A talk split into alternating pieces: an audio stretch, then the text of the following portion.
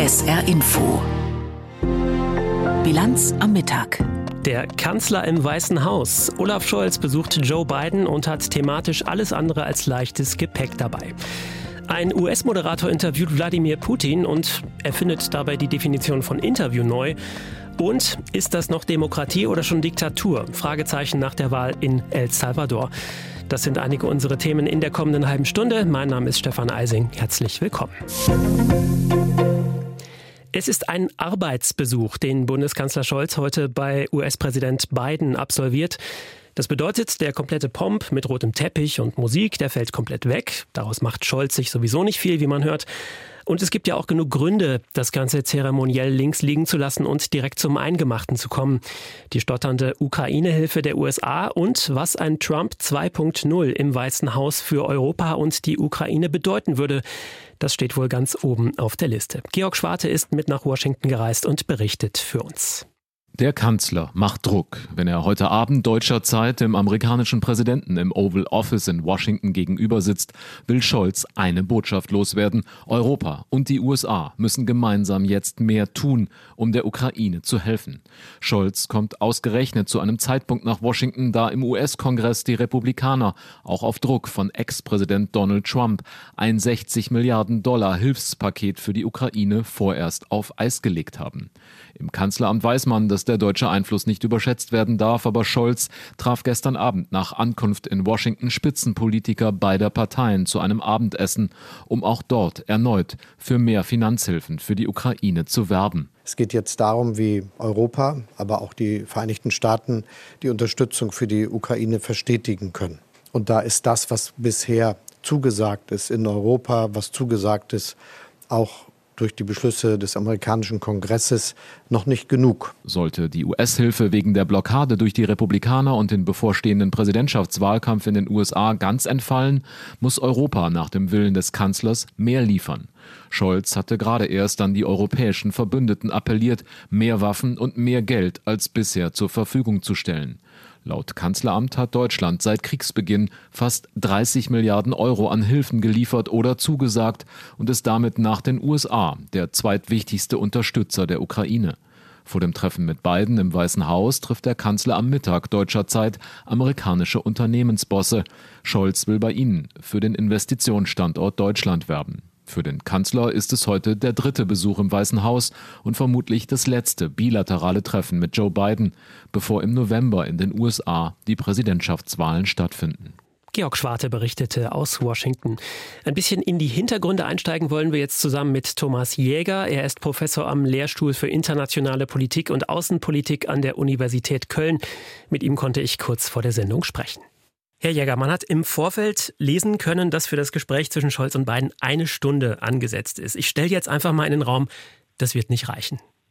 Das wird nicht reichen und dann dauert es ja ein bisschen länger und dann versucht man immer rauszulesen, wie viele Minuten sind wie viel Bedeutung. Aber darum geht es ja am Ende gar nicht. Es geht darum, dass wichtige Themen angesprochen werden, dass man schnelle Verabredungen trifft und dass man sich insbesondere am Ende einig ist, wer geht mit, mit welchem Arbeitsauftrag jetzt eigentlich weiter.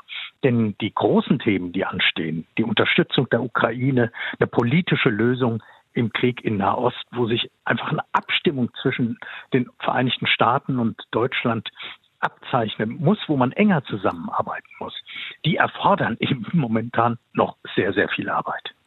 Sie haben die Ukraine selber angesprochen. Der Elefant im Raum, wie man im Englischen so schön sagt, das dürfte ja wohl auch die Frage sein. Und die Frage gebe ich direkt an Sie weiter. Was würde ein Wahlsieg von Donald Trump im November für die Ukraine und auch für Europa bedeuten? Das ist ganz schwer zu sagen. Donald Trump spielt ja damit, dass er droht. Dann wird alles ganz anders. Sein Thema, wie er es früher hatte, da sind sicherheitspolitische Trittbrettfahrer. Denen werden wir es mal zeigen. Und dann gibt es etwa seinen früheren Sicherheitsberater John Bolton. Der ist sich ziemlich sicher, dass Trump versuchen wird, aus der NATO auszutreten. Der Senat hat inzwischen versucht, dem einen Riegel vorzuschieben, in dem im Gesetz steht, das dürfe er nicht. Da muss man dann sehen, wenn es so kommen sollte, ob das trägt. Aber auf der anderen Seite sehen wir in dem Regierungsprogramm, das für ihn vorbereitet wird, dass die Unterstützung der Ukraine weiterlaufen soll, dass die NATO weiterhin für die Amerikaner eine große Rolle spielt. Nur einen Unterschied soll es geben. Die Europäer sollen mehr zahlen. Und das ist der Punkt, an dem Donald Trump sozusagen alles misst. Das ist ein einfacher Maßstab. Wer gibt wie viel Dollar? Und das ist für ihn ein wichtiges Thema. Welche Richtung die Donald Trump einschlagen könnte, halten Sie denn für wahrscheinlicher? Ich halte die zweite für wahrscheinlicher. Denn auch wenn sich die Vereinigten Staaten über Europa aus gutem Grund seit vielen Jahren ärgern. Denn Donald Trump sagt ja nichts anderes, als Barack Obama damals gesagt hat. Ihr lebt auf unsere Kosten. Wir sorgen für eure Sicherheit. Also auch wenn Sie sich ständig über die Europäer ärgern, Sie brauchen Europa in der Auseinandersetzung mit China. Und sie dürfen Europa nicht an China verlieren. Das ist im Prinzip das große Pfund, mit dem die Europäer momentan wuchten können. Und das ist etwas, das braucht man nicht groß an die Glocke hängen. Das weiß jeder. Über das Thema Ukraine-Hilfen will Scholz ja auch mit republikanischen Kongressabgeordneten sprechen. Wenn man sich mal anguckt, wie viel sich bei den Republikanern seit Trump verändert hat in dieser Frage, wie viel sind internationale Beziehungen wert, was würden Sie sagen, wie viel Gewicht hat das Wort eines Bundeskanzlers bei US-Republikanern? Momentan und in dieser Situation wird sich der Bundeskanzler mit einem sehr mäßigen Einfluss, um das ganz freundlich zu sagen, begnügen müssen. Anders gesagt, er hat keinen Einfluss. Und zwar deshalb, weil es um Wahlkampf geht. Die Ukraine-Hilfe, die momentan gescheitert ist im Senat, ist nicht gescheitert, weil es um die Ukraine geht. Die ist gescheitert, weil es um die Einwanderungspolitik geht. Die hatte man verbunden mit der Ukraine-Hilfe. Und Donald Trump hat gesagt, ich brauche jetzt kein Einwanderungsgesetz, mit dem Joe Biden irgendwie an der Grenze zu Mexiko was lösen kann. Nee, ich brauche da Chaos. Ich will damit Wahlkampf machen. Die Situation muss bis November so brutal bleiben, wie sie jetzt ist. Und das haben dann viele Republikaner, die um ihre eigene Karriere fürchten, weil Trump die zerstören kann, eben zum Anlass genommen zu sagen, gut, dann stimmen wir da dagegen. Jetzt sagen die Demokraten, dann machen wir eben die Auslandshilfe ohne Einwanderungsgesetz. Jetzt kommen sie wieder und sagen, aber so ein bisschen Einwanderungsgesetz hätten wir dann doch drin. Wir müssen mal abwarten. Es wird in absehbarer Zeit nochmal über die Hilfe für die Ukraine, auch für Israel und Taiwan im Senat abgestimmt. Wir müssen sehen, wann das ist und ob es dann eine Zustimmung gibt oder nicht und wie es dann im Repräsentantenhaus weiterläuft. Das heißt, dass der Bundeskanzler sich mit Republikanern trifft, hat eigentlich reinen Symbolcharakter, einen Höflichkeitsbesuch? Nein, auf gar keinen Fall. Und es ist gut, dass er sich mit Abgeordneten trifft. Es viel zu wenige Bundestagsabgeordnete treffen sich mit ihren amerikanischen Kollegen.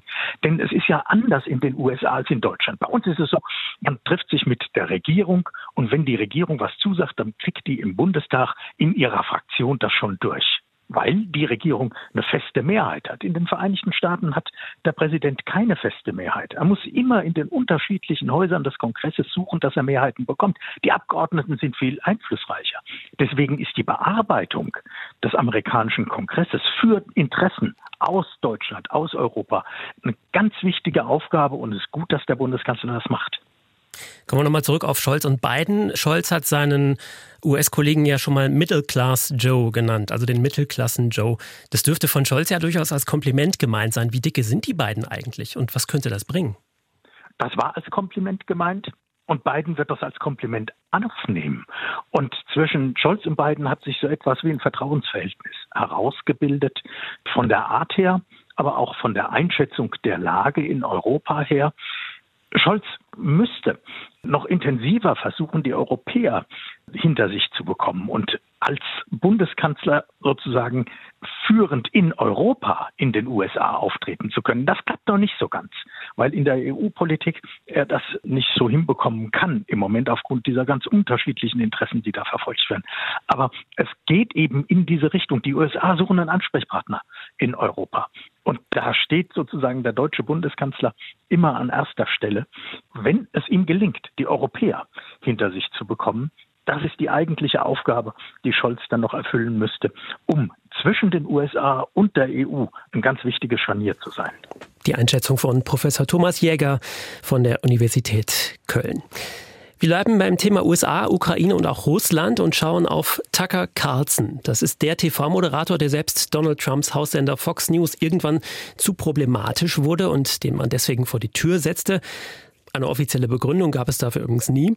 Danach hat Carlson ein eigenes, selbstproduziertes Interviewformat auf die Beine gestellt und die Sendungen im Netz ausgestrahlt. Und hat damit jetzt ja gewissermaßen einen Coup gelandet, ein Interview mit Russlands Präsident Wladimir Putin. Ob das Ergebnis aber wirklich ein Kompliment für den Journalismus ist, hören Sie selbst. Nina Barth fasst zusammen.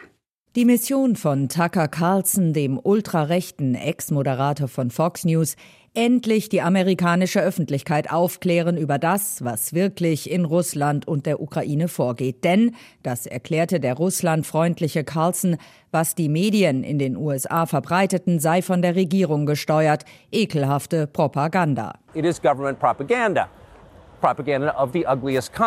Der Kreml hat die Interviewanfrage des Trump-Verbündeten Carlson, der auch gerne Verschwörungstheorien verbreitet, offensichtlich gerne angenommen. Für Putin die perfekte Gelegenheit, um seine Botschaft an Millionen Amerikanerinnen und Amerikaner zu bringen. In Zeiten, in denen weitere Ukraine-Hilfen aus den USA mehr als ungewiss sind.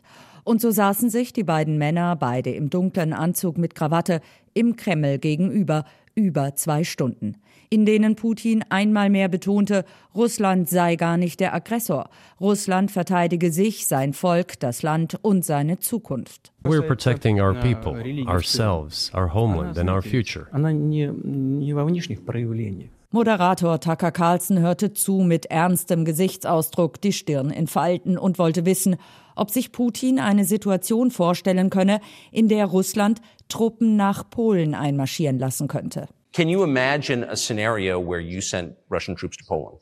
Nein, antwortete Putin, nur in einem Fall, wenn Polen Russland angreife. Only in one case, if Poland attacks Russia. Russland habe kein Interesse an Polen, Lettland oder anderen Ländern, so Putin. Die NATO-Staaten versuchten, die eigene Bevölkerung nur einzuschüchtern mit einer imaginären russischen Bedrohung. Ob denn der in Russland wegen Spionage angeklagte Reporter des Wall Street Journal Ivan Gershkovich freigelassen werden könne? Es könnte eine Einigung erzielt werden, sagte Putin. Es gebe aber bestimmte Bedingungen, die zwischen den Geheimdiensten diskutiert würden. There are certain terms being discussed via special services channels. I believe an agreement can be reached. Putin deutete damit indirekt an, ohne einen Namen zu nennen, er könne sich vorstellen, den US-Journalisten im Austausch mit einem 2021 in Berlin wegen Mordes zu lebenslanger Haft verurteilten Russen freizulassen.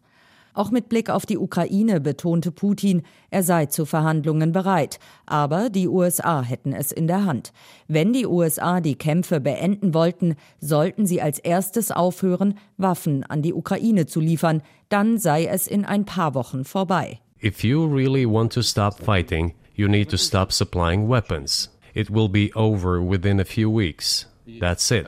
Es dürfte Wasser auf die Mühlen der Republikaner vom rechten Rand gewesen sein. Seit Wochen hängen weitere Ukraine-Hilfen im US-Kongress fest. Es ist ein Chaos. Zumindest hat der Senat gestern erst entschieden, weiter an einem neuen Gesetzentwurf für Ukraine- und Israel-Hilfen arbeiten und darüber abstimmen zu wollen.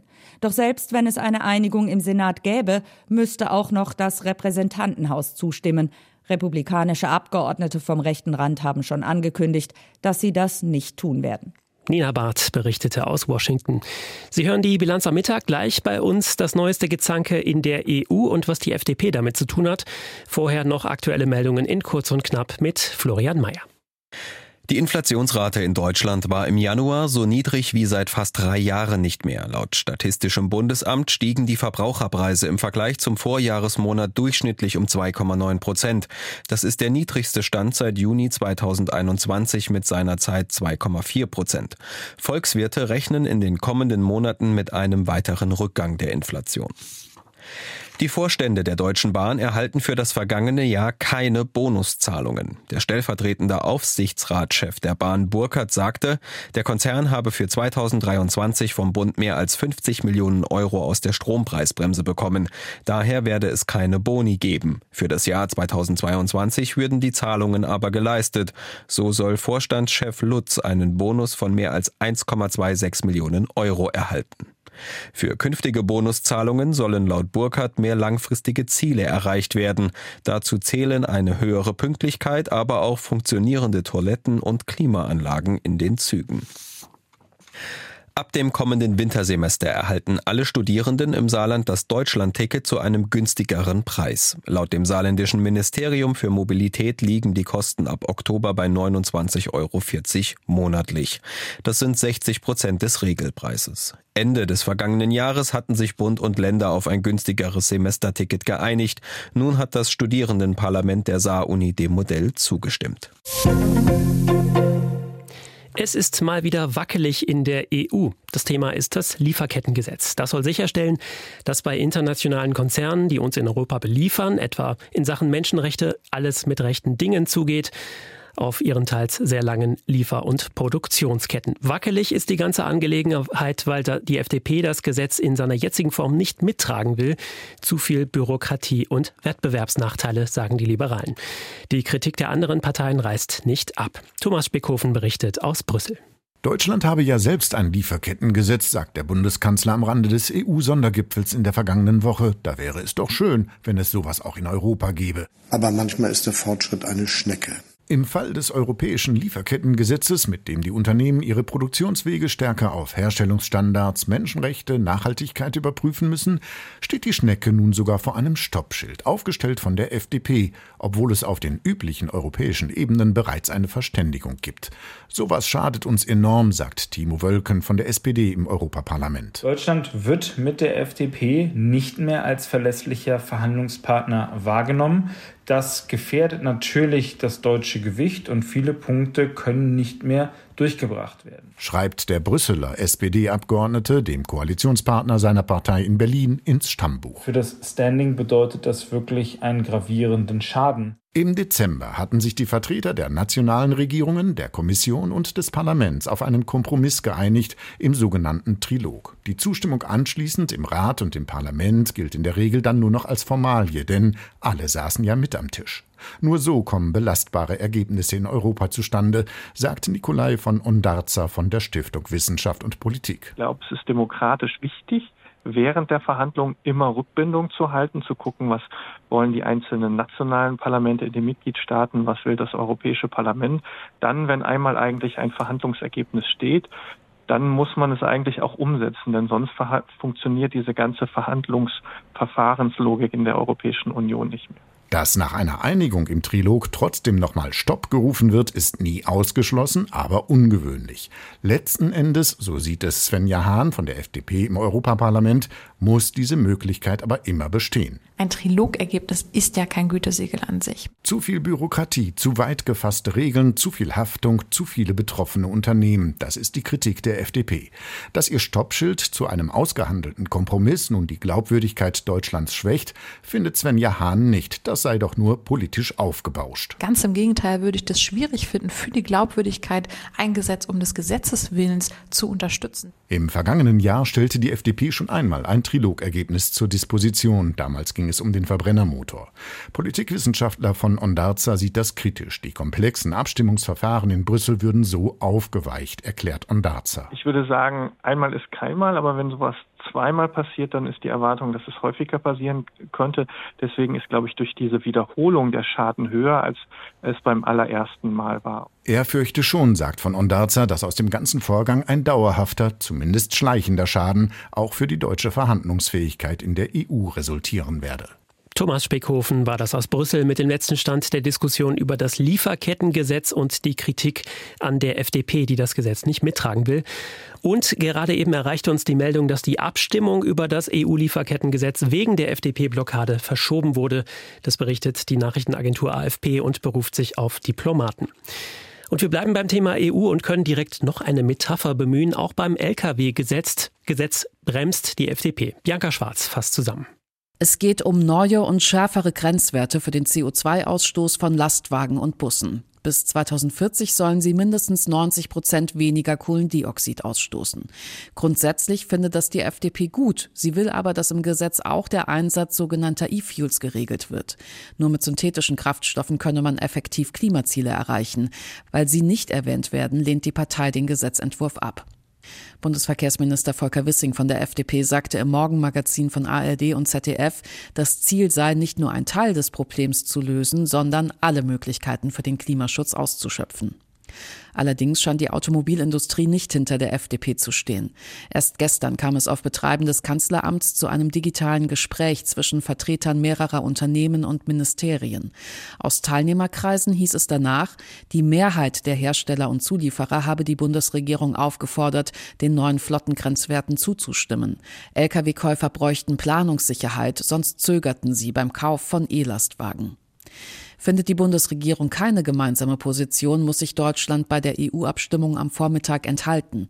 Ob das Vorhaben dann überhaupt durchkommt, ist offen. Wir schauen in die Schweiz. Von dort gab es in der Nacht erschreckende Berichte. Ein Mann mit einer Axt bewaffnet hält in einem Regionalzug 15 Menschen über Stunden als Geiseln fest. Katrin Hondel berichtet über die Ereignisse. Passiert ist es am Donnerstagabend gegen halb sieben in einem Regionalzug in der französischsprachigen Westschweiz zwischen Beaume und Yverdon-les-Bains. Auf einem Video, das ein Zugpassagier auf X gepostet hat, da sieht man, wie der Täter in einer kaum verständlichen Sprache, so eine Mischung aus Englisch und Farsi, auf die Leute im Zug einredet. Einer der Fahrgäste berichtete der Schweizer Zeitung Blick hinterher, er hätte zuerst gedacht, der Mann sei gestresst, betrunken oder unter Drogen. Aber dann habe er eben gesehen, dass er bewaffnet war. Mit einem Messer und einer Axt hat der Täter 14 Passagiere und den Zugführer bedroht. Fast vier Stunden waren sie in seiner Gewalt, konnten aber aus dem Zug heraus die Polizei alarmieren. An der Haltestelle Essers-sous-Chanvant dann hätten mehr als 60 Beamte den Zug umstellt, berichtet die Polizei. Mithilfe eines Dolmetschers habe man dann versucht, mit dem Täter zu verhandeln und schließlich kam es zum Einsatz. Als der Täter sich kurz von den Geiseln entfernt hat, habe man Sprengstoff eingesetzt, um den Mann abzulenken. Der sei daraufhin mit seiner Axt auf einen Polizisten losgestürmt, der dann geschossen habe. Passagiere und Zugpersonal konnten den Zug dann am späten Abend zum Glück unverletzt verlassen. Worüber wir noch gar nichts wissen, das sind die Hintergründe der Tat. Noch einmal Katrin Hondel. Über die Motive des Täters ist bislang nichts bekannt geworden. Laut der zuständigen Staatsanwaltschaft war der Mann 32 Jahre alt und Asylbewerber aus dem Iran. Er sei noch am Tatort gestorben. Schauen wir zum Schluss der Sendung nach Mittelamerika, nach El Salvador. Ein kleines Land am Pazifik zwischen Guatemala und Honduras. Dort ist gerade der amtierende Präsident Nayib Bukele bei der Präsidentschaftswahl angetreten und hat gewonnen mit 85 Prozent der Stimmen. Dass es bei der Wahl technische Probleme gab und 30 Prozent der Urnen überprüft werden müssen, geschenkt, dachte sich offenbar der Amtsinhaber. Was Bukele schon vor einem belastbaren Ergebnis in einer Rede sagte, dürfte alle erschrecken, die ein mehr oder weniger normales Verständnis von Demokratie haben. Anne Dämmer berichtet. Noch am Wahlabend hielt der Präsident eine Rede vor Tausenden von Anhängern, die sich auf dem zentralen Platz der Hauptstadt San Salvador versammelt hatten. Siegessicher spreizte er den kleinen Finger und den Daumen seinen Anhängern und den Kameras entgegen Schon bevor das amtliche Wahlergebnis feststand, erklärte er sich mit rund 85 Prozent der Stimmen zum Sieger. Seine Partei Nuevas Ideas, Neue Ideen, habe fast alle Sitze im Parlament gewonnen und die Opposition pulverisiert. Es wird das erste Mal in einem Land sein, dass nur eine Partei in einem vollständig demokratischen System existiert. Seine Vision von Demokratie unterscheide sich allerdings ein wenig von der allgemeingültigen, sagte Bukele.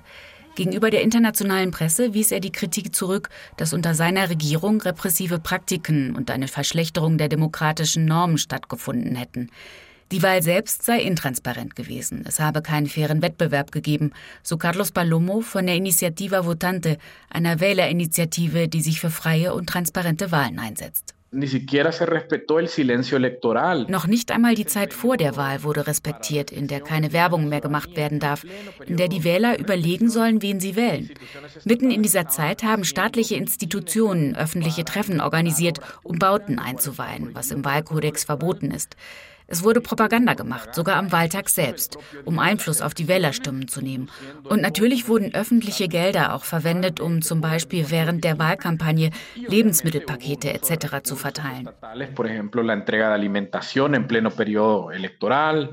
Am Wahltag selbst hakte es bei der Stimmauszählung. Wegen technischer Probleme müssen 30 Prozent der Urnen überprüft werden. Das endgültige Wahlergebnis werde erst ab Mitte des Monats erwartet, so Palomo. Schon mit seiner zweiten Kandidatur hatte Bukele eigentlich gegen die Verfassung verstoßen, die eine zweite Amtszeit in Folge nicht vorsieht. Mit einer halbjährigen Auszeit und ihm treu ergebenen Verfassungsrichtern umschiffte er diese Klausel. Allerdings gibt es keine Institution mehr, die die Verfassung unabhängig verteidigen würde. Er kontrolliert die Richter und die Staatsanwaltschaft. Eduardo Escobar der salvadorianischen Bürgerrechtsorganisation Acción Ciudadana befürchtet gegenüber dem salvadorianischen Online-Medium Voz Publica, dass Grundrechte zunehmend eingeschränkt werden. Es gibt eine Art ungeschriebenes Handbuch für Autoritarismus, für Diktatoren. Demnach kommen Leute wie Bukele mit demokratischen Mitteln an die Macht. Sie manipulieren die Institutionen, sie manipulieren die Narrative, sie kontrollieren die Institutionen. Sie greifen die Presse an, sie greifen die Zivilgesellschaft an. In einem weiteren Schritt schalten sie die Opposition aus. Sie eliminieren die Presse und die Zivilgesellschaft. Schritt für Schritt bewege man sich auf die Situation von Nicaragua zu, wo Daniel Ortega repressiv gegen jegliche Kritiker vorgeht. Wo es keine freie Presse mehr gibt, zivilgesellschaftliche Organisationen verboten werden, gegen Universitäten und kritische Stimmen der Kirche vorgegangen wird. Anne Dämmer berichtete aus Mittelamerika. Kommen wir hier noch zum Wetter im Saarland. Der Dauerregen ist weg. Trotzdem müssen wir immer wieder mit Schauern rechnen. Am Nachmittag kann der graue Himmel aber schon mal auflockern. Am Abend kommt neuer Regen aus Frankreich dazu. Das Ganze bei 10 bis 14 Grad. Morgen weiterhin stark bewölkt, aber auch längere trockene Abschnitte. Erst zum Abend hin mehr Regen, ebenfalls 10 bis 14 Grad. Am Sonntag mal trocken, mal regnerisch bis 11 Grad und der Rosenmontag dann ab und zu mit Sonne, ab und zu mit Schauern und etwas kühler mit maximal 10 Grad. Das war die Bilanz am Mittag. Stefan Eising ist mein Name. Ich danke Ihnen fürs Interesse. Hier folgt jetzt noch die internationale Presseschau und danach nimmt Chris Ignazi Sie mit durch den Nachmittag. Viel Vergnügen. SR Info Auslandspresseschau der Krieg im Gazastreifen ist heute ein Schwerpunkt in den internationalen Pressestimmen. Der englische Guardian kommentiert Berichte über eine bevorstehende israelische Bodenoffensive in Rafah im Süden des Gazastreifens. Eine umfangreiche Bodenoffensive in Rafah droht, die Lebensader des Gazastreifens vollständig abzuschneiden, da die Hilfsgüter über den Grenzübergang dort kommen. Mit jedem Tag des Krieges steigt der Bedarf an diesen Lieferungen. Die USA haben viel in die Bemühungen um einen Waffenstillstand und die Freilassung der Geiseln investiert. Die Antwort des israelischen Regierungschefs Netanyahu machte jedoch deutlich, dass Washingtons Druck im Wesentlichen auf Drängen und Beschwören hinausläuft. Netanyahu beharrt darauf, dass ein absoluter Sieg erforderlich sei und die Kämpfe noch monatelang andauern würden. Solange er am Ruder ist, kann es kaum Fortschritte geben. Auch die belgische Zeitung De Standard blickt mit Sorge auf das Vorgehen der israelischen Regierung. Die israelische Armee wird zunächst versuchen, die Hamas in der südlichen Stadt Khan Yunis zu besiegen, bevor sie immer mehr Truppen, Panzer und Bomben gegen Rafah einsetzt, die Stadt an der ägyptischen Grenze, in der Hunderttausende von Vertriebenen gestrandet sind. Es wird dabei unmittelbar klar, was Netanyahus totale Eliminierung der Hamas vor Ort bedeutet. Die Zahl der Toten wird weiter steigen, noch mehr zivile Infrastruktur und Wohnhäuser werden in die Luft gesprengt. Noch bedenklicher ist, dass kein westlicher Regierungschef wirkliche Anstrengungen unternimmt, um die israelische Regierung zu stoppen, was zu einer Situation der Straflosigkeit führt.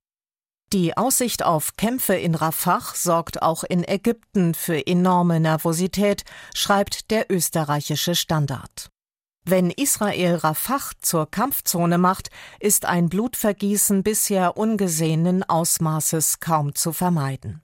Die Angst, dass es zu Massenflucht in den Sinai und zu einer Ausweitung des Konflikts auf ägyptisches Territorium kommt, ist real. Israel kann in dem aktuellen Mehrfrontenkrieg nichts weniger gebrauchen als eine schwere diplomatische Krise mit Kairo. Israel braucht seine Partner in der Welt, um langfristig Stabilität in der Region zu schaffen. Die tschechische Zeitung Hospodarsky Noviny beschäftigt sich mit der Justizreform in der Slowakei. Das Parlament in Bratislava hatte das Gesetzespaket gestern beschlossen. Ministerpräsident Fico und seine Leute setzen durch, was sie wollen. Seit der Parlamentswahl vom September rücken sie ihrem Ziel immer näher, den Staat ganz zu beherrschen. Die Novelle des Strafrechts, die am 15. März in Kraft treten soll, löst die Sonderstaatsanwaltschaft auf senkt das Strafmaß für schwerwiegende Verbrechen wie Korruptionsstraftaten und verkürzt die Verjährungsfristen. Robert Fico erinnert in seiner vierten Amtszeit als Premier an einen Bulldozer, der zudem eine russische Fahne auf der Motorhaube trägt. Das waren Auszüge aus Kommentaren der internationalen Presse, zusammengestellt von Claudia Drews.